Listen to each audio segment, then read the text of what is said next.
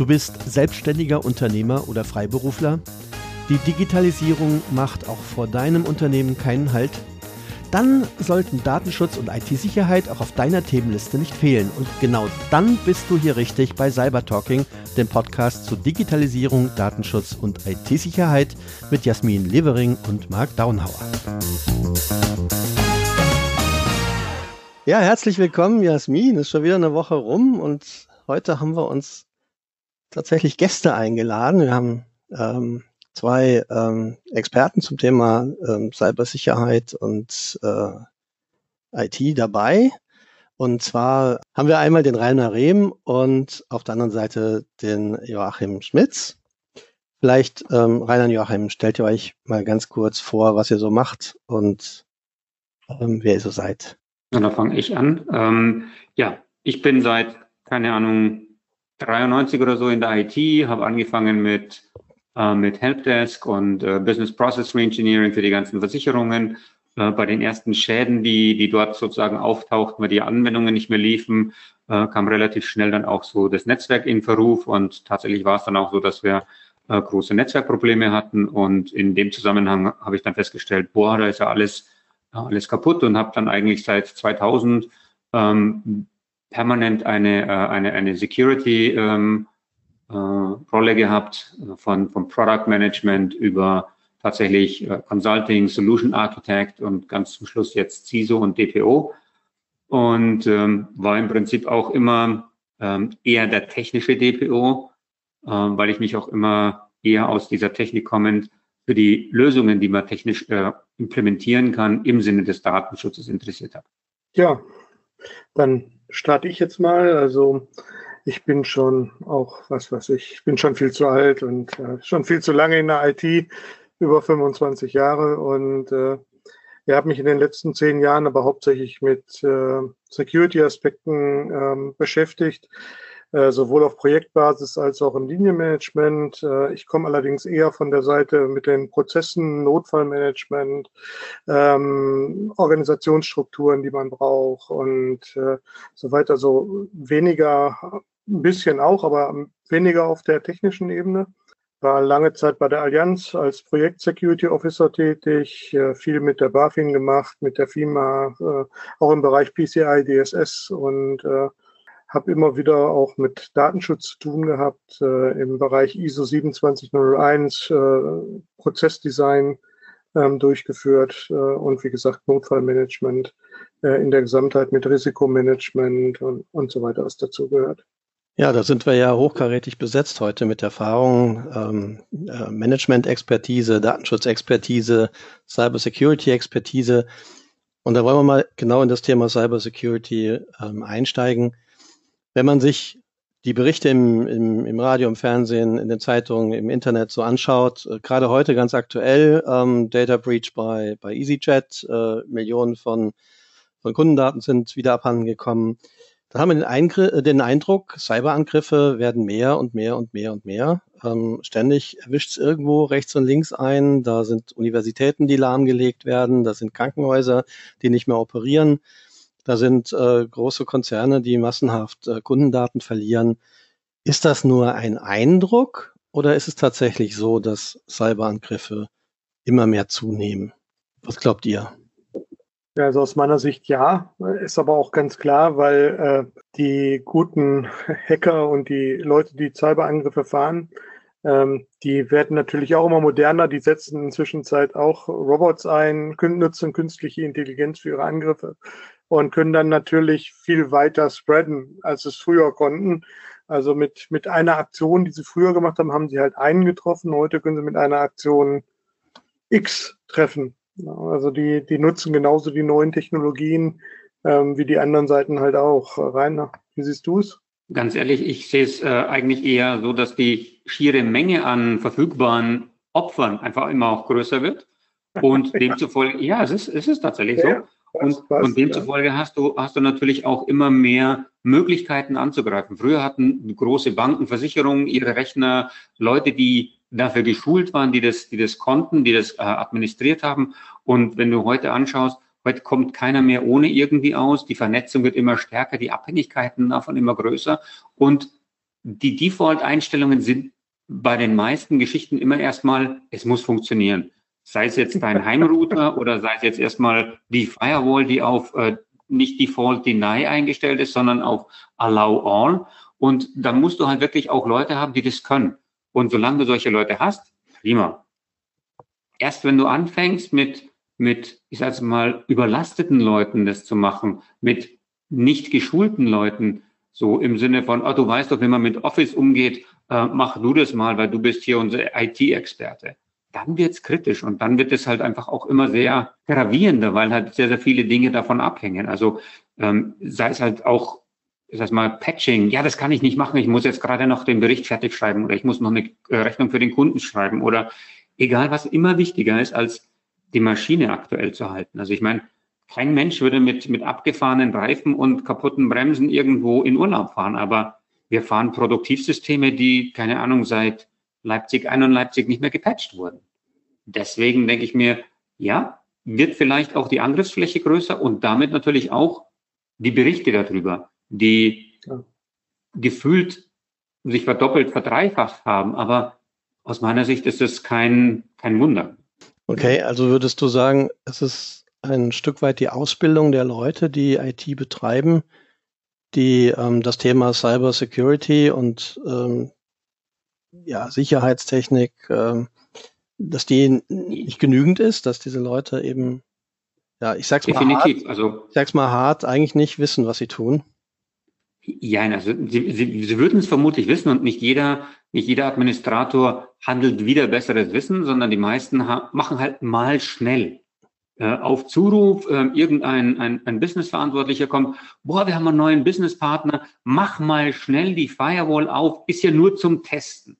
Und wer, wer da schon mal draußen äh, im Operations war, nur zum Testen, mal schnell, mhm. ist genau das, was immer bleibt, weil mal schnell wird nicht dokumentiert und mal schnell geht der Businesspartner dann weg und mal schnell bleibt dieser Port offen. Mhm. Und mal schnell ist halt in der Security einfach fatal, weil du, du bleibst mit diesem, mit diesem offenen, ich sag mal, Port oder mit dieser offenen Tür einfach lange Zeit am Leben. So lange, bis die Robots kommen, die der Joachim gerade angesprochen hat, und einfach mal klopfen, so Punkt, Punkt, oh, da komme ich ja rein. Und dann sagt einer, oh, ich bin's hier, dein Oracle-Server Schnickschnack oder dein, dein WebSphere-Server, was auch, egal welche.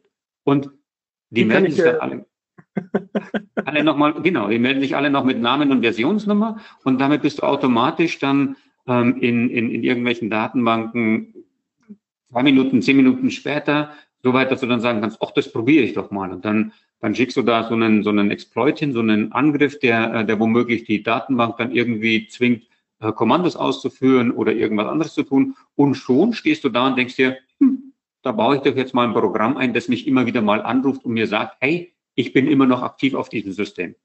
Und, und schon hast du die klassische Backdoor und wenn immer du es wieder brauchst, gehst du da wieder rein. Meistens sind die Dinge ja persistent irgendwo installiert. Das heißt, auch wenn du ähm, den Server neu bootest, wenn, wenn du den äh, dann tatsächlich patcht, dass sich das Ding dann trotzdem, dass, er, dass die eigentliche Angriffe, äh, die, die eigentliche Schwachstelle, die den Angriff äh, ermöglicht hat, geschlossen ist. Du hast ja dann schon einen Backdoor, jemand, äh, der, der nach Hause telefoniert und immer wieder sagt, du, willst du was von mir? Ich bin noch da. Wenn du mich brauchst, ich bin für dich. Wie, wie, wie heißt die, dieser, dieser, dieser Geist aus der Flasche, der bei der Genie immer rauskam? Äh, weiß gar nicht mehr. Ähm, ja, aber genauso, genauso verhalten die sich. Und äh, Joachim hat es angesprochen, früher haben die halt im Prinzip nicht skaliert. Da haben die halt im, das alles manuell gemacht, so ich versuche da jetzt reinzukommen und plötzlich kann man sowas automatisieren. Plötzlich gibt es solche, solche, solche Tools, die, die auf hunderten Maschinen laufen, also auch die Rechenkapazität von mir wird gar nicht mehr benötigt, sondern ich kaufe mir zwei, 50, 100 Maschinen bei, bei irgendeinem äh, Cloud-Provider und dann lasse lass ich den das machen. Der hat auch noch eine, eine wesentlich höhere Bandbreite, also auch das ist nie ein Thema. Äh, der hat wesentlich größere äh, äh Speicherplatzreserven äh, äh, und der, der, der, der kostet nicht mal so viel, ja. Und im Idealfall verkaufe ich die Information noch und, und mache dann ein Geschäft draus und kann dann diese Cyberangriffe dann sozusagen auch noch lukrativ für mich nutzen. Also so, so läuft es tatsächlich. Das ist wirklich so ein, so ein Auftragsgeschäft. So ähm, hast du einen Zugang zu, zu BMW, zu VW, zu UniCredit, you name it. Das ist völlig egal. und dann sagt einer, ah, nee, aber ich kann mal schauen, was ich tun kann. Und so läuft es. Das ist einfach ein ganz normales Business. Ich habe jetzt, ich habe jetzt drei Punkte gerade irgendwie für mich ähm, mal ausgemacht. Das erste, wo ich sehr ketzerisch gesagt habe, naja, ist das Know-how denn eigentlich da bei den Leuten, die diese Dinge administrieren? Also ja, Know-how ist möglicherweise da, aber ähm, die haben entweder keine Zeit oder sind überlastet oder eben mit anderen Dingen beschäftigt. Also würde ich mal sagen, wenn ich das mal grob umschreibe, das ist ein Managementproblem zunächst mal. Also das heißt, ähm, ich setze hier quasi ja. ja. ein Ressourcenproblem und damit ja letztlich am Ende des Tages auch ein, auch ein Management-Thema. Das ist das eine, was mir jetzt aufgefallen ist aus dem, was du gesagt hast. Das zweite ist, ja, letztlich ist die, ist die Menge der, der Systeme, die angreifbar sind, äh, enorm gestiegen. Lese ich auch so ein Stück weit raus, was du auch mit dem Businesspartner gesagt hast, dass die Vernetzung auch zwischen Unternehmen massiv gestiegen ist. Also wenn ich jetzt zum Beispiel an die Automobilindustrie denke, oder an, an, an ähnliche Industrien, die sind ja hochgradig mit ihren Liefer Zulieferern auch, auch IT-mäßig vernetzt. Das, äh, so, das heißt natürlich, dass auch ähm, dass die Sicherheit des einen Unternehmens massiv auch von der Sicherheit des anderen Unternehmens abhängig ist. Also es gibt sozusagen große Abhängigkeitsverhältnisse auch bei dem, bei dem Thema Sicherheit. Und das, klingt, genau. und das dritte Thema durch Cloud-Technologien, das viel einfacher geworden ist, mal eben schnell äh, bestimmte Dinge dahin zu konfigurieren, ähm, die nicht durchdacht sind oder die nicht zu Ende konfiguriert sind oder die, die vielleicht auch schlecht administriert sind, zum einen. Und zum anderen, dass es auch eben mal schnell möglich ist, ein, ein Gateway irgendwo rein zu konfigurieren, über das mal geheim irgendwelche Daten abfließen, ohne dass es jemand merkt. Versuch mal, versuch mal in einem, in einem physischen Rechenzentrum einen Router da reinzukriegen. Es ist nahezu unmöglich. Aber wenn du mal in der Cloud bist, ja, dann hast du relativ schnell dir da auch einen Ausgang geschaffen, der vielleicht ähm, im Monitoring gar nicht so schnell auffällt. Also das sind so drei Aspekte, die mir jetzt aus dem, was, was bis jetzt gesagt worden ist, so rausfallen äh, sind. Aber vielleicht, du, äh, äh Joachim, du hast schon bei schon angesprungen. Vielleicht. Ja. ich würde sagen, gerade gerade diese diese Vernetzung mit externen Firmen, wir hatten ja vor einigen Jahren hatten wir ja diesen Fall mit dem Walmart. Da kann sich, glaube ich, noch jeder dran erinnern. Das war ja wirklich groß in allen Zeitungen. Ähm, die haben ein Netzwerk gehabt in ihrer Firma, haben da alles dran angeschlossen, ihre Kassensysteme, ihre Logistik, ihre Hochregallager und halt auch die Klimatechnik. Fakt war, die ähm, Klimatechniker, die hatten Zugriff auf ihre Klimaanlagen für Fernwartung. Die Klimaanlagen haben sich auch gemeldet, haben gesagt, hey, mein Filter ist dreckig, der muss gewartet werden und dann oder hier mein Ventilator, der läuft nur noch mit 60 Prozent Auslastung, dann konnten die da drauf gucken, konnten auch irgendwelche Parameter von extern ver ver verändern und so weiter. So richtig schön IoT. Und äh, dann haben die Klimatechniker Kontakt mit äh, Leuten gehabt, die kriminelle Energie hatten, wie man so schön sagt. Die haben, sind dann mit ihrem Passwort in das Netzwerk gekommen und die haben dann über die normalen Netzwerkleitungen von allen Kassensystemen die Kreditkartendaten von allen Leuten und was die eingekauft haben äh, abgefragt. Also Name, Adresse, Kreditkartendaten, Passwort, alles Mögliche. Ich glaube, waren damals zwölf Millionen Stück, also geht noch im Gegensatz zu EasyJet. und ähm, ja, äh, und die Daten waren dann auch öffentlich im Internet verfügbar. Also jeder, der Zugang zu den Seiten hatte von diesen Hackern, äh, der konnte dann sich die Kreditkarten gerade passend raussuchen, sagen, oh, ich muss mal hier irgendwie Flüge buchen, bestelle mal die Tickets und die lasse ich direkt ausdrucken und da fahre ich jetzt zum Flughafen und tausche die auch direkt um und lass mir die gut schreiben und, und so weiter. Und so sind dann natürlich ähm, äh, viele in, in gerade in den USA, da muss man ja nicht immer den richtigen Namen auf dem Ticket haben. Da funktioniert das ja auch noch ein bisschen anders als hier, wenn man in der, äh, innerhalb der USA reist. Und äh, ja, also ähm, da sind sehr viele Millionen dann abgeflossen an der Stelle das, das ist dieses Problem, dieses, dieses Denken, dass man verschiedene Netze braucht, dass man ein Produktionsnetz hat, dass man, dass man ein Wartungsnetz hat und, und, und so weiter. Und wie gesagt, das trifft jetzt nicht nur auf Supermärkte zu, sondern äh, das haben auch große Produktionsbetriebe. Also ich kenne einen großen Produktionsbetrieb, die haben eine, eine Cyberattacke gehabt. Äh, wir arbeiten mit Smart Tools und äh, ähm, ja, äh, dieses, die Daten, die mit den Smart Tools abgerufen werden, wie, mit wie stark ist die Niete angezogen worden, mit welcher, mit welchem Drehmoment ist die Schraube angezogen worden, die sind ja, halt verfälscht Joachim, worden von den Joachim, Hackern. Vielleicht musst hm? du vielleicht kurz mal erklären, was Smart Tools sind. Ich glaube, nicht jeder weiß, was Smart ah, Tools sind. Okay. Okay, Entschuldigung. Ein Smart Tool ist zum Beispiel ähm, so eine, eine Ratsche, eine Drehmomentschlüssel, normalerweise kann man an dem Drehmomentschlüssel einstellen, ich will jetzt die Schraube mit äh, beim Reifenwechsel, Winterreifen, Sommerreifen, hat man das, dann stellen die die Ratschen dann ein und wenn die dann den richtigen Drehmoment haben, dann rutschen die durch und machen knack, knack, knack und dann wissen die, die, die Schraube ist richtig angezogen. Und solche Tools gibt es inzwischen auch voll elektronisch und äh, in großen Werken, da wird dann automatisch werden dann die Schrauben an Industrieanlagen, an weiß ich nicht, Autos, Flugzeugen, ist egal. Ähm, an allen großen Geräten werden dann automatisch nach den Plänen werden dann äh, da die Schrauben nach, nach Plan angezogen und die Daten werden hinterlegt. Und die Hacker hatten sich bei der Firma halt eingeschlossen, haben Daten verfälscht und wollten dann die Firma erpressen und haben gesagt, ja, wir haben die Daten verfälscht. Wenn du jetzt auslieferst, dann kann alles zusammenfallen. Äh, und äh, wenn du uns jetzt nicht so und so viel Bitcoin überweist. Jetzt hatten die glücklicherweise nochmal eine Nachkontrolle, die tatsächlich separiert war und die hatten das alles schon festgestellt. Äh, nichtsdestotrotz ist das aber relativ selten. Das sind dann große Unternehmen, die, die sehr viel Geld haben, die sich so Nachkontrollen leisten können. Und äh, ja, daran sieht man schon, dass man solche, solche Netze halt vielleicht besser nicht mit einem Zugang von außen äh, fährt, so Produktionsnetze. Also, aber auch das ist im Management schwierig, äh, ja, bis gar nicht äh, zu durchzusetzen, weil die sagen natürlich auch, ja, wenn wir die Leute nicht mit einer Fernwartung bei uns ins Netz lassen, dann haben wir höhere Kosten, weil die müssen kommen. Die können nicht von, was weiß ich, aus Rumänien oder aus äh, Vietnam oder sonst wo, aus China ähm, auf die Sachen zugreifen und die Sachen verändern. Da müssen wir die Leute immer einfliegen, dann haben wir Hotelkosten, dann bla bla bla.